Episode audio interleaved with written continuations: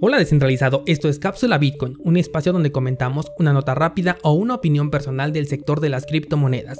Yo soy Daniel Vargas, fundador de cursosbitcoin.com y ven, acompáñame, vamos a descentralizarnos. Hoy es miércoles 20 de mayo del 2020 y quiero comenzar esta cápsula con un tema muy importante.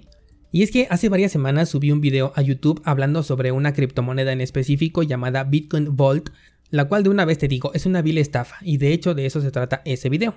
Al parecer este video, aunque no tiene muchas vistas, como que le está afectando mucho a las personas que están detrás de este modelo de negocio, porque el equipo de estafadores no paran de escribirme comentarios que sinceramente he borrado porque pueden llegar a confundir a la comunidad y sobre todo a los novatos.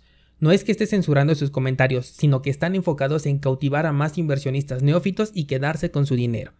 Aquí el punto de lo que te comento es que normalmente sus argumentos son que si hubieras invertido hace un par de meses, hoy tendrías mucho dinero, y por ello debes estar loco o arrepentido de haberte tardado tanto en entrar. Son las típicas frases de los estafadores, y por eso sé que esos comentarios no vienen de ustedes, de la comunidad de descentralizados, sino son parte del equipo que está reclutando gente para aprovecharse de ella, y es por eso que yo elimino esos comentarios. Descentralizado, si el precio y su apreciación es lo único por lo que te quieren convencer de entrar a un proyecto, es porque simplemente no pueden ofrecer ninguna otra cosa. ¿Acaso has visto, por ejemplo, que Tron ofrezca algo más que ganancias por trading? Y aún con esta criptomoneda de Tron, soy más consciente de que de verdad hay personas a las que sí les gusta a pesar de ser un plagio. Esta criptomoneda tiene una comunidad fiel que invierte de verdad en esta moneda.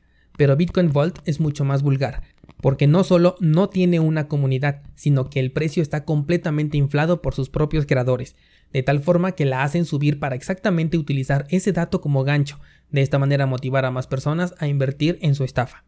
Aquí dos cosas importantes. La primera es que el precio no hace a la moneda, y la segunda es que el exchange tampoco hace a la moneda. Te explico. Una moneda con un precio alto no significa que tiene mucho valor. Te he comentado ya en varias ocasiones que si Bitcoin hoy tuviera un precio de tan solo un dólar, tendría exactamente el mismo valor como tecnología que tiene hoy a los 10.000, que tendrá mañana a los 50.000 o en un futuro a los 100.000. Su valor no cambia, es una tecnología que te permite realizar intercambios de manera descentralizada, y esto nadie lo puede detener y ahí es donde radica su verdadero valor. Lo mismo sucede con las estafas, no importa cuál sea el precio de una moneda, su valor sigue siendo el mismo, cero porque no aportan nada al ecosistema. Con respecto a los exchanges, también es importante recalcar que no porque un exchange haya listado a una moneda significa que la moneda sea importante. Esto te lo digo porque leí que Binance iba a aceptar a Edera Hashgraph, lo cual no he confirmado, pero en caso de ser cierto, no significa que esta criptomoneda sea buena simplemente por estar en Binance. De hecho, todo lo contrario. Desde que la investigué no he querido hablar sobre ella porque no es un proyecto en el que tengo ningún grado de confianza, y no hablo de ella porque no quiero hacerle eco. Su dinero lo pueden invertir donde quieran, pero mi objetivo desde que hice este podcast es que lo hagas de manera racional y que si tú quieres invertir en una estafa estés completamente consciente de ello y asumas los riesgos de tus acciones. Bueno, pasemos ya a otro tema. El CEO de Binance nuevamente está en los reflectores y cada vez que lo está hace una escena en la que pone en claro lo peligroso que es utilizar su plataforma tomando en cuenta las ideas de quien lo dirige. De hecho, ayer en el curso de Exchange subí una clase con los peores y más peligrosos exchanges y justamente estaba yo hablando de Binance. Lo que me sorprendió es la gran cantidad de riesgos en los que incurres si eres usuario de esta plataforma, ya que al grabar esta clase me di cuenta del gran número de riesgos que tiene esta plataforma. En esta ocasión, el CEO de Binance está defendiendo la autonomía de CoinMarketCap. Si no conoces esta plataforma, era la número uno en información sobre criptomonedas. Esta plataforma te da los datos de las criptomonedas más relevantes, aunque también tiene listadas muchas monedas que no deberían de aparecer ahí. Y digo que era la mejor porque desde que Binance la compró, esta plataforma ha sido calificada de completamente manipulada. Y clara muestra de ello es que Binance pasó a ser el exchange principal según CoinMarketCap. Aunque su CEO ha dicho que no tiene nada que ver, resulta extraño que salga a defender algo en lo que supuestamente no está inmiscuido, y con ello la confianza que existe en esta plataforma ahora es completamente nula. De hecho, ya tiene tiempo que he dejado de utilizarla.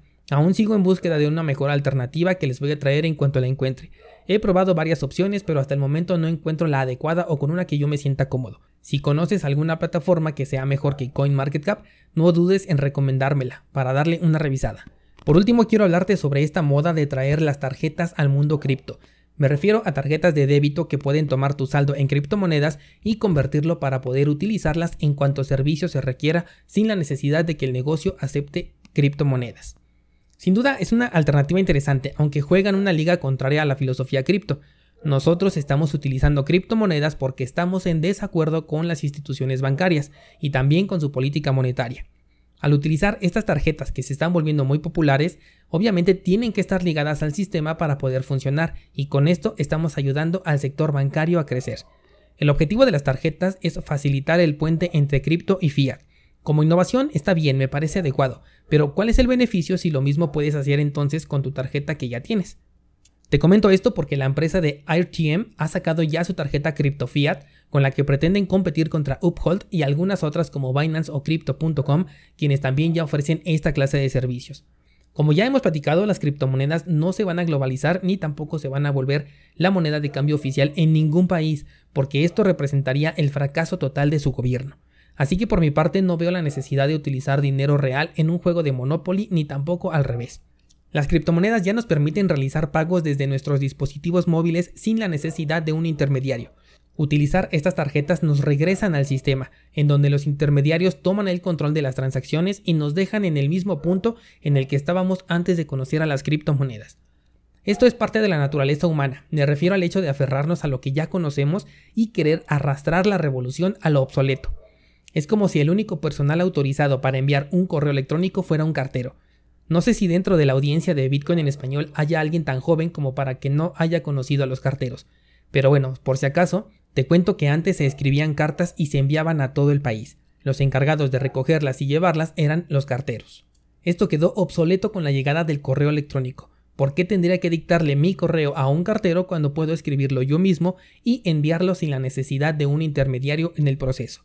Del mismo modo que nos tuvimos que acostumbrar a gestionar nuestra propia cuenta de correo, también tenemos que acostumbrarnos a gestionar nuestra propia cuenta de criptomonedas y utilizarla de la forma que mejor nos convenga sin la necesidad de un intermediario. Lo que sí es posible es que conviertan las direcciones en algo más comprensible. Me estoy refiriendo a que no sea una cadena alfanumérica imposible de memorizar, sino por ejemplo un dato más común puede ser, no lo sé, un correo electrónico, un número telefónico o bien el nombre de la persona que lo posee, aunque aquí podría haber muchos, eh, muchas personas que se llamen de la misma manera. Se me fue ahorita el término de cómo se dice. Este tipo de implementaciones son justamente las que Dash tenía en mente para su proyecto, pero al parecer lo han abandonado porque esto ya se había anunciado hace más de dos años aproximadamente y todavía no se ve ningún avance ni se ha sabido nada al respecto, así que considero que ese proyecto por parte de Dash está abandonado. Considero que una implementación que permita ligar o crear un conjunto de direcciones a partir de un dato que sea más sencillo de memorizar tiene mucho más futuro que aquellas tarjetas cripto fiat que además y por obvias razones no pueden ser anónimas como las criptomonedas, porque obviamente dependen del sistema financiero, dependen de una entidad bancaria que pueda conectarse con los servicios que tienen los negocios que van a aceptar estas tarjetas y así poder realizar una transacción. Considero que el punto más preocupante de utilizar una tarjeta cripto fiat es que además vas a poner tus datos en riesgo. Y no solamente me refiero a que te vayan a robar alguna información, sino que estás dejando un precedente de que eres un usuario cripto y se lo estás diciendo directamente a las instituciones bancarias. Con esto ellos pueden hacer un rastreo de qué, eh, qué cantidad tienes tú en Bitcoin, qué plataformas utilizas y una información que está en manos de los bancos está en manos de cualquiera. ¿Qué opinas descentralizado? ¿Has utilizado estas tarjetas? ¿Tienes alguna de ellas? Házmelo saber en los comentarios. Yo en su momento llegué a interesarme por la tarjeta de Binance, también eh, me llegó a tentar la tarjeta de, de Taurus, que es una plataforma que funciona aquí en México, es un exchange rampa de entrada. Sobre todo porque como fui de las primeras personas que se registró en este exchange, me dieron la oportunidad de tener esa tarjeta de manera gratuita y además creo que tenía una personalización, algo especial que lo hacían exactamente porque estaban en el lanzamiento de esta plataforma. Pero después igual volví a pensar en los puntos que te acabo de comentar en este episodio y decidí definitivamente no solicitar esa tarjeta. Lo mismo con Binance, lo quería hacer simplemente para probar el servicio y de ahí, bueno, yo hacerles algún contenido, ya sea en video o a través de estos podcasts y comentarles cómo era la experiencia de tener una tarjeta cripto fiat. Sin embargo, también eh, después me acordé de todo lo que ha hecho Binance, todo lo que tiene detrás de sí, todo ese historial turbio que ha tenido y preferí mantenerme alejado de las tarjetas cripto fiat.